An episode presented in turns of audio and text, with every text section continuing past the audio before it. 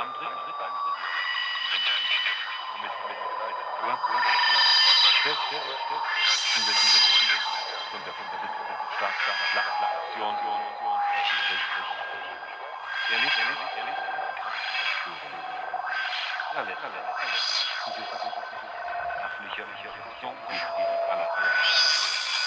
Zu einem, zu einem, zu einem.